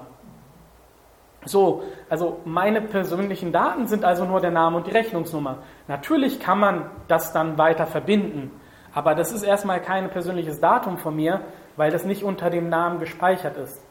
Und so ähnlich ist es wahrscheinlich dann beim Rechenzentrum, dass zu meinem, oder ich gehe davon aus, dass zu meinem Namen im Rechenzentrum von der Uni halt mein Account steht und vielleicht irgendwie eine Codierung von meinem Passwort und vielleicht, keine Ahnung, irgendwie eine Informationssache. Aber dass, wenn es solche Daten gibt, über wo war ich, wo bin ich gewesen, wem habe ich eine E-Mail geschickt, dass es nicht unter meinem Namen steht, sondern unter meiner Kennungsnummer steht. Das heißt, wenn Sie meinen Namen eingeben, gibt es diese Kennungsnummer und woanders steht zu der Kennungsnummer die Verbindungsdaten. Aber wenn ich halt meinen Namen eingebe, finde ich nur die, Kennung, nur die Kundennummer. Ja, bitte? Zuerst. Also zu dem, was der Herr gerade gesagt hat, mit den Kontoauszügen. Sie haben ja auch die Auskünfte bei der Bank Ihnen ja sicherlich die Kontoauszüge der letzten fünf Jahre, weil so lange müssen Sie es aufheben, geschickt haben, sondern die teilen Ihnen mit, dass die Kontoauszüge von dem und dem Konto ab dem Jahr sowieso bei Ihnen vorliegen. Das ist das, die Auskunft. Aber Sie können ja noch mehr was dazu sagen. Sie haben die Antworten von den Banken gekriegt. Ja, ich habe von der Bank äh, Antworten bekommen. Allerdings ist es bei der Bank halt ganz besonders geschickt, weil die Bank beruft sich auf das Bankgeheimnis und sagt so, naja, wir können ja nicht wirklich garantieren, dass sie die, auf die Identität und die Post könnte ja äh, gestohlen werden. Deswegen teilen sie mir auch nicht die PIN-Nummer mit zum Beispiel. Weil das könnte ich ja auch anfragen. Ich möchte ja gerne meine PIN-Nummer haben. Und da sagt die Bank, nee, ähm, ihre Daten sind Name, Nachname, Adresse. Ähm, sie haben ein Konto bei uns. Ich bin mir gar nicht, mal, gar nicht mehr sicher, ob ähm, eine Kontonummer dabei steht oder eine äh, Eröffnung von dem Konto. Aber die sagen halt, ja, äh, Bankgeheimnis, wir dürfen bestimmte Sachen nicht rausgeben. Und wenn Sie mehr Informationen wollen, kommen Sie bei mir vorbei. Aber ich gehe davon aus, dass es halt so eine ähnliche Sache ist, weswegen ich so ausgeholt habe, dass zu meinem Namen steht die Kontonummer dazu und irgendwo anders steht zu der Kontonummer die Geldbewegungen. Und dass es halt erstmal nicht sofort ersichtlich ist, was ja auch Ziel der Sache ist, weil ich will ja nicht, dass jeder Bank, äh, Bankbeauftragte, der halt meinen Namen eingibt, auch gleich sieht, wie viel Geld ich auf dem Konto habe. Für ihn sollte erstmal die Information reichen, ja, er ist Kunde oder nein, er ist kein Kunde. Sie hatten sich noch gemeldet. Ja, ähm, kann es nicht sein, dass Sie bei Amazon, wenn Sie jetzt von Zügen was kaufen und danach kommen dann so Angebote, dass das nichts mit Ihrer Person zu tun hat, sondern weil Sie von dem gleichen Rechner aus äh, quasi wieder auf diese Seite gehen. Genau, das sind halt verschiedene. Also, dass es nicht auch, bevor Sie sich einloggen, ja, sondern dass es genau, das ist. Von der gleichen da bin ich mir sicher, dass die, dass, da bin ich mir sicher, dass nicht, also wahrscheinlich nicht ausschließlich, sondern sich ergänzend, dass halt auch, also einmal das Einloggen, weil er sagt halt Hallo Nikola und sind sie nicht Nikola, aber ja wahrscheinlich oder hochwahrscheinlich. Ja, ja. Also der merkt sich sowieso. Es ist, es ist, es ist beides, weil wenn ich, wenn ich, selbst wenn ich mich auslogge ähm, und zwei Tage später wieder reingehe, dann sagt er immer noch Hallo Nikola. Und diese Information ist sicher irgendwo gespeichert. Aber ich bin mir sicher, dass auch, so wie Sie es beschreiben, halt die Informationen auf dem Rechner gespeichert sind. Also wenn dieser eine Rechner halt immer ähm, Luxusprodukte kauft, keine Ahnung, Zigarre und teure Weine und Whiskys, dass wenn ich mich dann auslogge und meine Frau, meine Kinder, meine Freunde halt sich über den Rechner einloggen, dass denen auch dann Luxusprodukte angeboten werden. Also ich bin mir da nicht sicher, aber das würde mich gar nicht wundern. Und das andere, Sie können sich doch bei der Karlsruhe sagen, wenn es so lange dauert, wenden Sie sich an die Aufsichtsbehörde. Das kommt alles noch. Das kommt noch. Ja, klar, natürlich. Ja. Also Amazon, ich habe das mal ausprobiert und dann hatte mal explizit einen Amazon-Account gemacht mit irgendwelchen so Infomails, die man kriegt. Gibt man die E-Mail-Adresse an und bekommt irgendwas. Wenn man das mal gemacht hat, auf diesem auf dieser E-Mail, auf diesem E-Mail-Account kommen dann genau diese Werbungen mit äh, Holzzügchen und sonst irgendwas. Das heißt, es gibt dann zumindest die Information, für was ich über, diese, über diesen Account mit der E-Mail-Adresse bestellt habe ähm, und was ich alles gekauft habe, das Kaufverhalten. Und das geht unheimlich schnell, wenn man einmal kurz über diesen Account schaut, Akkuladegerät, drei Tage später kommt die erste Werbemail, es gibt jetzt heute günstige Akkuladegeräte, die kein Pfennig günstiger sind wie vor vier Wochen. Und, also diese Verbindung gibt es auf jeden Fall dann zu einem E-Mail-Account mit meinem Kaufverhalten. Okay, ähm, ich habe noch drei Sachen, aber ich warte noch auf die nächste Folie, ja, damit es auch ein bisschen vorangeht. Wir sind ja schon gut in der Zeit. Ähm, ich habe es mal so ein bisschen grafisch dargestellt, an wen ich geschickt habe. Ja, also 47 im Inland, 4 im Ausland. Ähm, es ließ sich, ich habe halt versucht, natürlich wegen Einschreiben und alles, es ins Inland zu schicken. Ähm, von eBay hat keinen Firmensitz in Deutschland, ja, so ein großes Unternehmen, was so viel in den Medien ist in Deutschland und die sitzen halt in Luxemburg. Es gibt viele Firmen, die in Luxemburg sitzen. Ähm, wie ich Antworten bekommen habe, das sind ähm, ja 31 Mal per Brief, sieben haben mir dann tatsächlich eine Mail geschrieben, die haben halt wohl eingesehen, dass es günstiger ist. Und einer hat mir erstmal eine E-Mail geschickt, so von wegen, ja, ähm, wir kümmern uns drum und dann halt einen Brief. Ähm, die Anfragen, also mit Standard ist gemeint dieser Brief, den ich vorhin auch eingeblendet habe, ja, also möglichst wenig verändert, weil ich halt faul bin. Der Generator ist dieser Behördengenerator. Formulare sind Formulare, die man aus dem Netz holen kann. Das waren die Schufa und die CEG. Ja, also schon Vordrucke, die es gibt. Ähm, eins ist per Mail geschickt worden. Ich habe bei Apple versucht, ähm, eine Datenschutzadresse zu finden. Ja, die haben eine super lange Datenschutzseite, wo halt auf allen Sprachen Europas halt drin bitte schicken Sie eine E-Mail an privacy at appleeurope.com oder wie auch immer. Ähm, ich wollte ja natürlich einen Brief bei Einschreiben schreiben, das ging halt nicht. Ich habe denen eine E-Mail geschickt. Das war übrigens eine lustige Geschichte, weil wie gesagt, in jeder Sprache steht drin, bitte schicken Sie, wir kümmern uns um Sie, schicken Sie uns doch eine, eine Mail. Ähm, ich habe denen dann halt gesagt, okay, ich bin deutscher Staatsbürger, ich will ja eigentlich eine deutsche Adresse, ich habe deutsches Recht, ich schicke mal den Brief auf Deutsch ab. Und dann kam halt irgendwie drei Tage später äh, auf Englisch eine Antwort, ähm, ja, äh, sorry, dass ich auf Englisch schreibe. Ich habe zwar nicht wirklich verstanden, was Sie wollen, weil es auf Deutsch war, aber wär, hier sind Ihre Daten und die werden wir ab sofort löschen. Habe ich ihm halt geschrieben, ja, ähm, danke für Ihre Mühe, ich kann auch Englisch. Ähm, Sie brauchen sie gar nicht löschen und eigentlich wollte ich nur meine Daten, aber die haben Sie mir ja schon zugeschickt, also vielen Dank. Und dann kam halt von dem, von dem Menschen halt eine Antwort und er war sehr amüsiert, was ich denn überhaupt. Äh, also es muss wohl halt selten sein, dass Leute halt nach ihren eigenen Daten anfragen. Ja, so ungefähr. Ähm, zwei Sachen sind verändert, also zwei Briefe waren verändert. Das eine ist die Telekom gewesen. Ich habe halt dazu noch einen Absatz geschrieben, ja, ähm, ich hätte gern auch sämtliche Daten, von, die im Rahmen der Vorratsdatenspeicherung entstanden sind. Ähm, ich meine, diese, Vorratsdatenspeicherung wurde Anfang dieses Jahres blockiert. Ähm, sinnvoller, oh, ich sehe gerade, ich hätte eigentlich weiterklicken müssen. Es tut mir leid. Ähm, das ist die Grafik von, von Juni, das ist die Grafik von jetzt. Es hat sich nicht viel geändert. Ich habe noch vergessen, eins weiterzuklicken. Also nochmal, Telekom habe ich halt noch einen Absatz geschrieben von wegen Vorratsdatenspeicherung, falls Sie noch was haben sollten. Ich war halt neugierig, ob Sie überhaupt darauf reagieren. Und das andere, was verändert worden ist, ähm, ist, ähm, ja, das war auch eine lustige Geschichte. Elena. Elena ist ja jetzt auch irgendwie in aller Munde oder war halt vor ein paar Monaten. Jetzt ist halt Sommerloch, jetzt ist Stuttgart 21 Grad aktuell.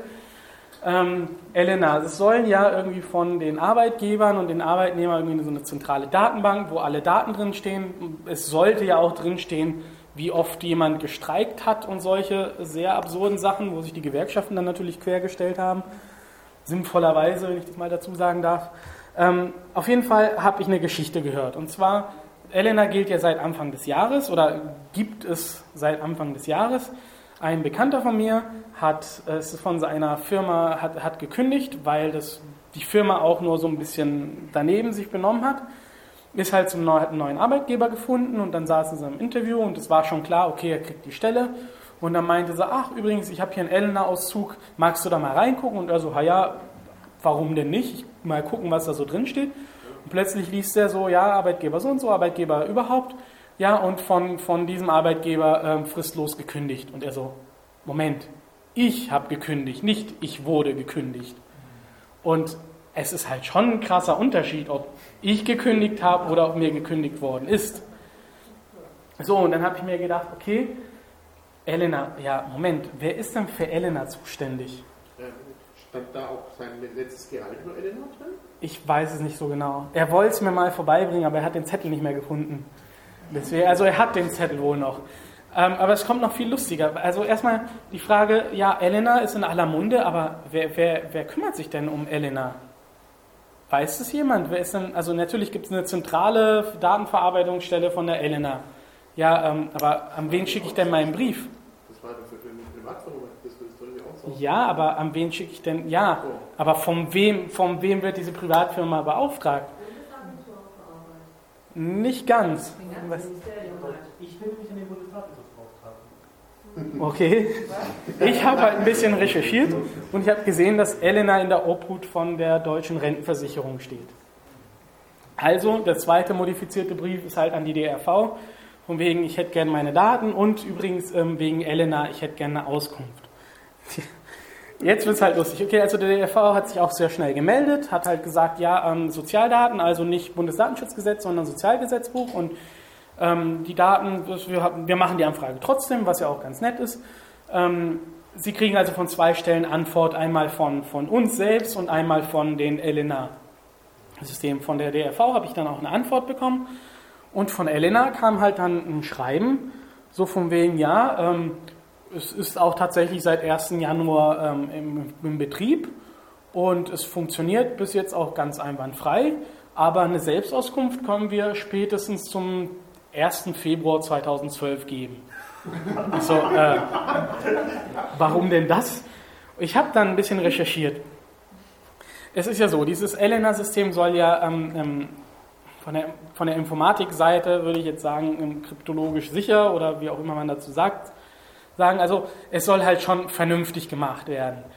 Das heißt, es darf keine Stelle geben, die sowohl die Daten verwaltet als auch Zugriff auf die Daten hat. Weil dann könnte man ja damit rumfuschen. Deswegen vorhin ja gerade der richtige Einwand. Es wird eine externe Firma beauftragt, die halt die Daten oder die halt die Daten behält, aber nichts damit anfangen kann sozusagen. So, jetzt ist natürlich das Problem, wenn also die, die Elena funktioniert ja so, es gibt ja diese Datenbank, der Arbeitgeber hat einen Code und kann halt sagen, hier Datenbank, das ist mein Code, ich möchte Zugriff auf dem und dem und dann wird halt, kann halt auch gespeichert werden, Zugriff, Datum ähm, und von wem, weil das ist ja eindeutig. So, dann ist eigentlich kryptografisch auch sicher und ganz vernünftig gemacht, ja, mal endlich mal ein gutes Beispiel. Das Problem ist halt, wenn ich jetzt eine Selbstauskunft haben will, dann muss es ja ich muss ja meine, meine Anfrage an die Firma stellen, die die Daten hat, weil die müssen ja nachgucken. Aber es ist im Sinne der Sicherheit, dass diese, diese Firma keinen Zugriff auf die eigenen Daten hat. Das heißt, die, diese Firma selbst darf nicht zugreifen und keine andere Firma, also ich könnte jetzt zu meinem Arbeitnehmer gehen und sagen, hey, gib mir mal meine Daten. Aber die, der Arbeitgeber wird dann sagen, ja, aber das sind nicht meine Daten, also du musst schon zu der Stelle gehen. So, und das ist tatsächlich jetzt so ein Teufelskreis und es kommt nicht weiter und man ist sich dieses Problems bewusst und man hat eine Deadline gesetzt bekommen, bis zum 1. Februar 2012 muss es eine Lösung geben und deswegen gibt es zurzeit noch keine Auskunft, keine Selbstauskunft zu der, zum Elena-Verfahren, weil es halt einfach technisch, technisch, äh, technisch noch nicht möglich ist. Wo ich mir dann denke, Sekunde, ähm, ich habe jetzt diesen Bekannten, von der weiß, dass da ein Fehler drin ist, aber er es ja nicht offiziell wissen dürfte und er kann sich ja nicht beschweren gehen. Er kann ja nicht die Daten korrigieren lassen, wenn er keine Auskunft einholt. Das hatte ich ja ganz am Anfang erwähnt. Durch die Auskunft habe ich plötzlich ein Recht auf Richtigstellung. Aber wenn die Auskunft nicht funktioniert, er wird also bis Februar 2000, also bis spätestens Februar 2012, vielleicht klappt es ja auch vorher. Ich behaupte mal zu sagen, dass es nicht klappen wird vorher. Aber ja, kommen mit Ihrem Vortrag auch mal konkrete Beispiele von Antworten? Ich kann sie, ich habe sie dabei. Sie können sich gern anschauen. Kann ich es holen, oder? Gerne. Ähm, ich hole mal was Interessantes. Ja, also es gibt halt viele Sachen, wo ich halt also bei den Behörden, wo es halt keine Antwort gab. Ähm, Finanzamt, ja, kommen Sie einfach vor. Das vielleicht ist von der von der Schufa ist vielleicht ganz interessant. Okay. Ich bringe es auch wieder. Ja, gern. Hoffentlich. Äh, ist mit Ihrem Freund jetzt sogar da, wenn die neue Firma von Ihrem Freund plötzlich die Elena-Daten gehabt hat, dann muss man ja an die Daten rankommen. Ja. Und wenn es die neue Firma Die Firma als Firma darf ran. Für sich selbst, für den internen und eigenen Gebrauch. Dann musst du dir jetzt eine Firma aufmachen, um an deine Daten ranzukommen. Das Sozusagen, dann müsstest du dich selber einstellen und Das heißt aber, es gibt eine technische Möglichkeit. Ja, natürlich. Äh, es ist ja auch, es, wie gesagt, es ist ja auch ein gewünschtes, äh, gewünschter Vorgang. Ja, also es ist ja nicht so, als ob es ignoriert wurde. Man weiß, dass man es will, aber man hat halt nur beim Implementieren gemerkt, äh, Moment, wenn ich meine eigene Sicherheit nicht brechen will, darf ich das nicht so machen. Also wahrscheinlich muss es, wird es eine externe Firma geben müssen, die nur für Selbstauskünfte da zuständig ist, sozusagen. Jeder andere, jede Firma darfst nur du nicht. Jede Firma, ja, aber die Firma muss ja auch rechtfertigen, warum. Also, Sie will dir was Gutes tun und Geld zahlen, ja. ja, Darf die Firma das machen, bevor sie was reinstellt oder erst? ich, das ich weiß ich nicht genau, muss ich ganz ehrlich sagen. Ähm, ja, gut. Wir sind auch schon fast am Ende. Ich habe insgesamt 51 Anfragen. Ich habe 51,5 Antworten, weil bei der einen Stelle, ich habe mich beim Innenministerium Baden-Württembergs beschwert und während ich mich beschwert habe, kam die Antwort und drei Tage nach meiner Beschwerde kam eine zweite Antwort mit demselben Inhalt. Ja, also das hat halt wohl echt funktioniert. Ähm, es hat durchschnittlich 15,5 Tage gedauert, bis sie geantwortet haben. Es gab neun Sondersendungen. Ja, es gab halt Briefe, die waren nicht frankiert. Das fand ich auch ganz lustig, wenn sich die Firmen Zeit genommen haben, handschriftlich meinen Namen und meine Adresse aufzuschreiben. Bei 21 Stellen habe ich nachgehakt, nachhaken müssen oder nachhaken wollen. 16 davon haben auch geantwortet und insgesamt 28 Briefe verursacht. Und wenn sie es dann einmal eine Antwort geschrieben haben, dann ging es auch schnell, auch schneller. Dann hat es nur noch acht Tage gedauert. E-Mails verfälschen diese Statistik ein bisschen ins Positive, weil auf eine E-Mail wird, also ich hatte mit der Telekom teilweise drei E-Mails am Tag ausgetauscht. Ähm, es gab Fälle, ich glaube die höchste Zahl ist, die haben 72 Tage gebraucht, um mir eine Antwort zu schreiben. Was halt natürlich auch die Statistik verfälscht ist, dass halt einige Briefe noch nicht beantwortet worden sind. Das heißt, irgendwie eine Zahl von mindestens 80 muss da noch einfließen. Ansonsten ja, bei acht Stellen warte ich noch. Neun brauchten eine Ausweiskopie. Das waren in der Regel so Polizei oder ähm, Banken, die halt dann sicherstellen wollten, dass es auch, dass es auch ist. Ähm, die CEG, das fand ich auch sehr, sehr fair von denen. Die haben halt geschrieben, wir brauchen eine Ausweiskopie, aber sie können gerne die Felder, die uns nichts angehen, schwärzen. Das fand ich halt sehr fair von ihnen. Das war auch sinnvoll. Äh, Das, ich glaube, das war das BKA. Die haben auch eine polizeiliche Bestätigung von der Ausweiskopie gewollt. Ich bin also zur Polizei gegangen, habe mir halt unterschreiben lassen, dass es auch tatsächlich mein Ausweis ist. Ähm, man sollte seine Mitbewohner warnen, dass man Post von BKA erwartet, weil mein Mitbewohner hat dann irgendwann einen Brief vom BKA gesehen und sagt, Nico, du hast Post. Und ich so, ah gut, ich wusste ja, ich habe da zu der Zeit irgendwie drei, vier Briefe am Tag. Nico, Post vom BKA. Ich so, ah ja, weiß ich. Und er so, warum kriegst du Post vom BKA? Also, ja, man sollte es halt ein bisschen. Ähm, ja, neun wollten mehr Informationen haben. Teilweise habe ich denen zurückgeschrieben, ja, nee, sie haben kein Recht, mehr Informationen zu verlangen. Ähm, sieben haben es missverstanden. Also ich hatte ja äh, Apple schon erwähnt, dass sie gesagt haben, ja, wir, wir löschen die Daten. Das habe ich gar nicht beantragt. Ich gehe mal davon aus, dass oft halt nur lesen, ah ja, ähm, Bundesdatenschutzgesetz, okay, sie wollen die Daten sperren. Es gab halt eine Firma, die hat es komplett verbockt. Was meint ihr? Telekom? Die Telekom. Also es funktioniert immer super. Die verbocken es halt. Ich habe halt die Anfrage geschickt. Ähm, ich hätte gern alle meine Daten, alle meine persönlichen Daten. Dann kam halt ein Brief. Ja, wenn Sie Ihre Kundendaten ändern wollen, dann geben Sie uns bitte auch bitte Ihre Kundennummer. So, ähm, nee, ich hätte gern meine Daten. Meinen so, Also es war halt ein langes Hin und Her. Also erstmal haben sie mich komplett missverstanden. Dann wollten sie halt, haben sie gesagt, ja, aber sagen Sie uns mir doch Ihre Kundennummer. Und ich so, ja, nee, die will ich ja wissen. Sie müssen meinen Namen eingeben und Sie sollten herausfinden, dass ich eine Kundennummer habe. Dann wurde es halt bisher suspekt, weil ich bekam halt einen Brief, handschriftlich unterzeichnet, von zwei verschiedenen Leuten. Ja, sie hätten versucht, mich telefonisch zu erreichen. Ich habe aber nie eine Telefonnummer eingegeben. Äh, auf meinem Festnetz haben sie mich nicht angerufen, was bei der Telekom ist. Und auf meinem Handy, was nicht bei der Telekom ist, aber im Telefonbuch steht, haben sie mich auch nicht angerufen. Das heißt, das fand ich halt schon ziemlich gelogen. Und dann stand so, ja, wir haben sie versucht zu erreichen, rufen Sie uns doch bitte zurück. Und dann stand da eine Telefonnummer. Und ich habe da angerufen, das ist halt die Standard-Kundenservice-Telefonnummer gewesen. Dann habe ich halt gefragt, ja, ich hätte gern Herrn so und, also Herrn so und so. Ja, ich kann den nicht geben, ich weiß ja nicht mal, in welchem Kundencenter in welchem Ort Deutschlands die, die sind. Ich so, ja gut, ich habe halt das und das Problem. Ja, die erste hat aufgelegt, beim zweiten Anruf, das war der zu kompliziert, beim zweiten Anruf habe ich mich halt ein bisschen aufgeregt. Die hat gesagt, naja, also verbinden kann sie mich nicht, aber sie schickt eine, eine Nachricht an die zwei Personen. Ich habe denen dann auch meine Telefonnummer gegeben, die mögen sich doch bitte mir melden. Ist nichts passiert. Irgendwann habe ich dann den Datenschutz, ich habe mir gedacht, bevor ich mich schon bei, gleich beim, beim Bund beschwere, beschwere ich mich erstmal intern beim Datenschutzbeauftragten. Ähm, hat gemeint, ja, es tut uns ja leid und wir verstehen ja ihren Unmut, weil ich habe mir halt schon ziemlich verarscht vor.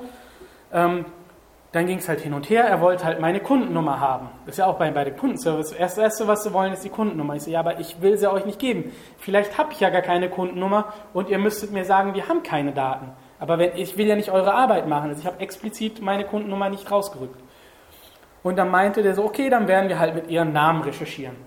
Hat er sich eine Woche Zeit gelassen und dann kam halt eine schöne Mail.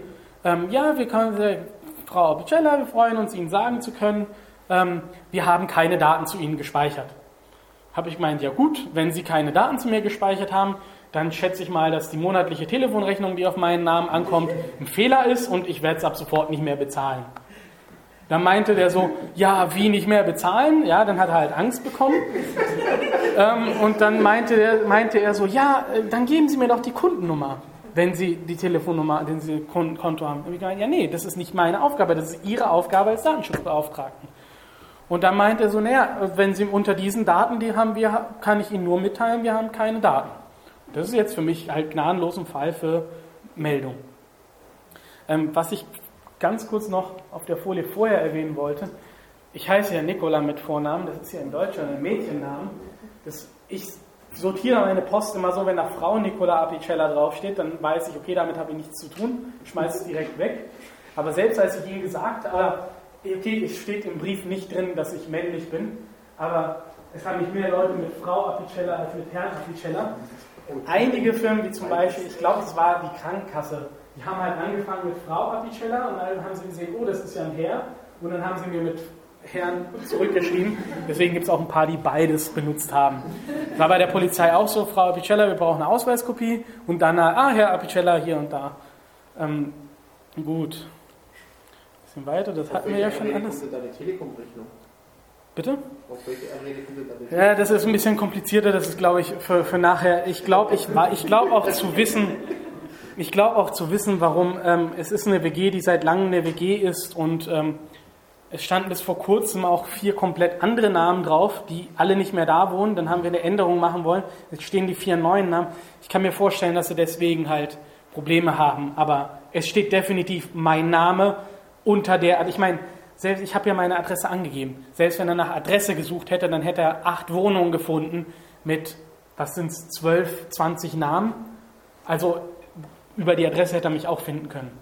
Ich weiß halt nicht zwar nicht, wie ihr Suchsystem funktioniert, aber ja.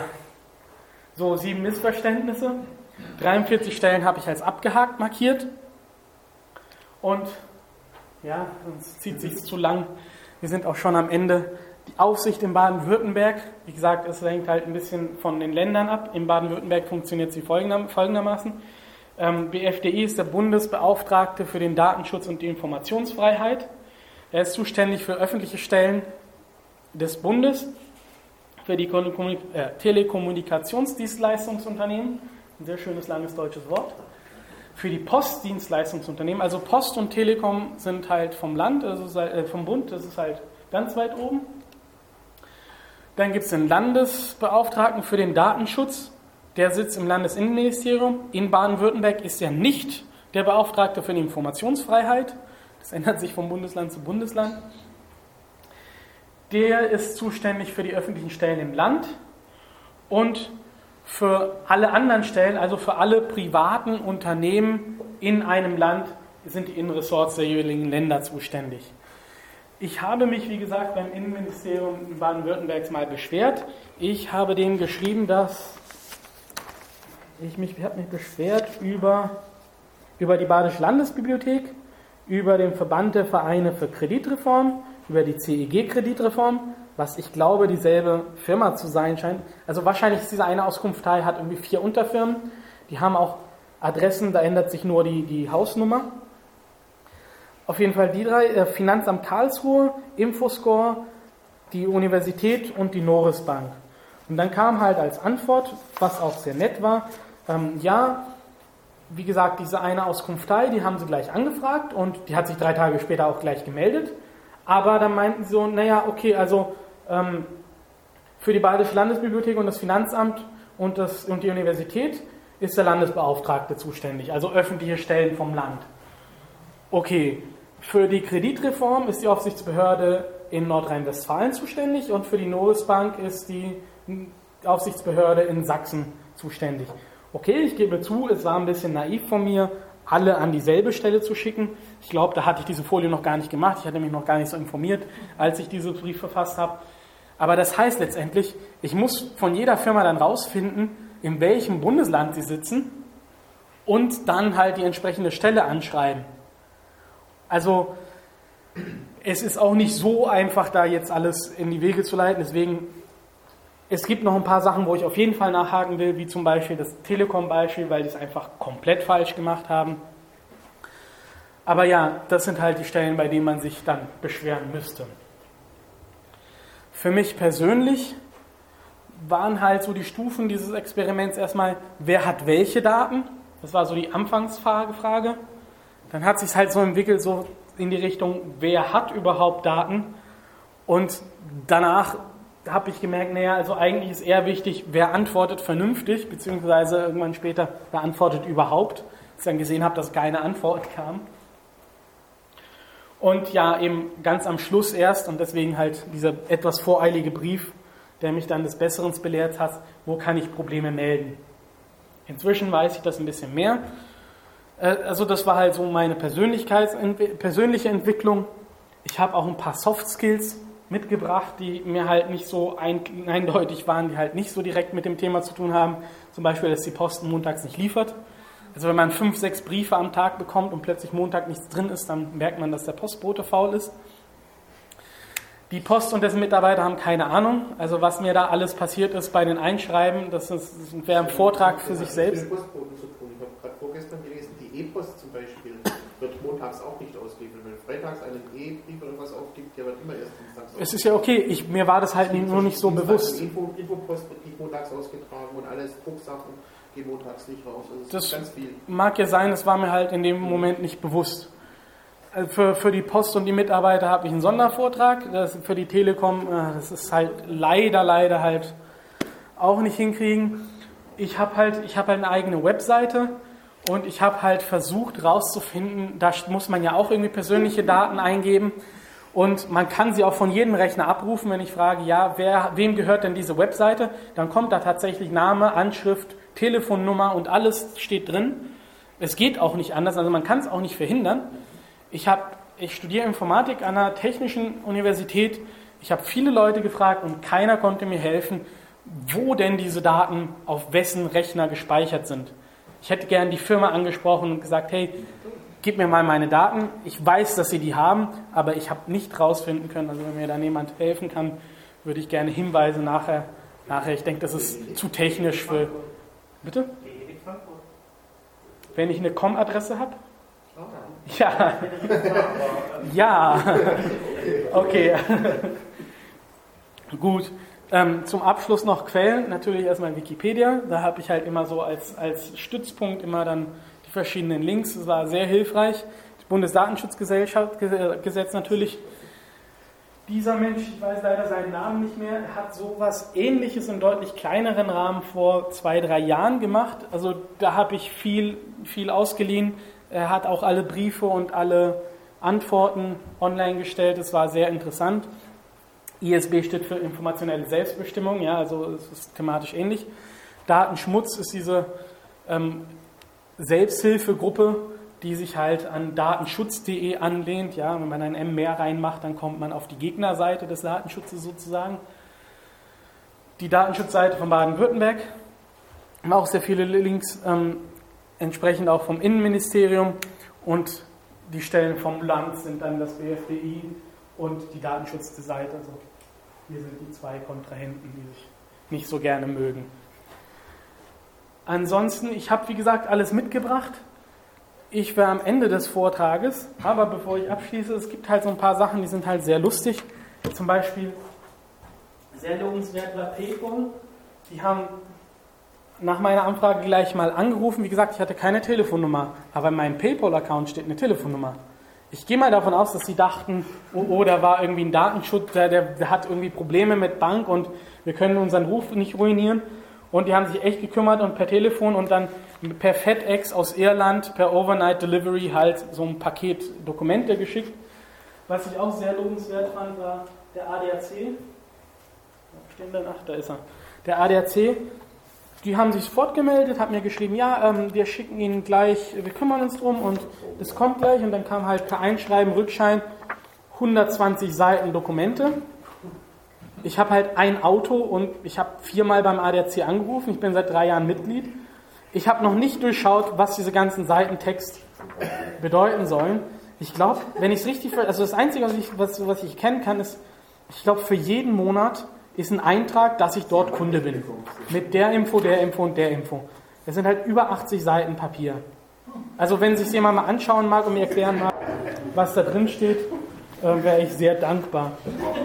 Haben Sie etwas Bange gehabt mit Ihrem Auto? Nicht so oft, dass das irgendwie 80 Seiten bedarf. Aber ich habe auch geguckt, da steht auch nie, also sowas steht da auch nicht drin oder so. Es ist auch so, also ich glaube, das ist ein uraltes Relikt, so ein DOS-System, wo sie halt noch mit einem Kettendrucker, weil das hat noch genau die Spaltenbreite und yeah. worauf ich auch sehr stolz bin, sind meine Briefe aus Amerika vom Department of Homeland Security. Den hat ich halt auch geschrieben. Ja, Freedom of Information Act und so. Ich hätte gern meine Daten. Das hat jetzt Auf Deutsch? Das ging sogar sehr schnell. Nee, auf Englisch, aber die haben sehr schnell reagiert. Also ich weiß, ich, ich habe von, von Online-Quellen gelesen, dass es halt teilweise bis zu 16 Monaten dauert, weil sie so viele Anfragen haben. Bei mir ging es relativ schnell. Ich habe aber auch nicht viel Mist gebaut in Amerika. Ich war nur ein paar Mal dort und es steht auf einer mir unerklärlichen Sprache irgendwelche Flugverbindungsdaten drin, ja, die mehr oder weniger dementsprechend, wann ich dort war. Aber so genau kann ich es auch nicht sagen, aber ich fand es halt ganz nett. Das ist halt für so einen Informatiker was ganz Tolles, so eine hochoffizielle Stelle, die man eigentlich nicht haben will. Ja, wie gesagt, hochwertige Firmen, so Fortune 500 Companies, die halt eine Sekretärin haben, die das per Hand die Adresse draufschreibt. Hat mich auch ein bisschen gewundert.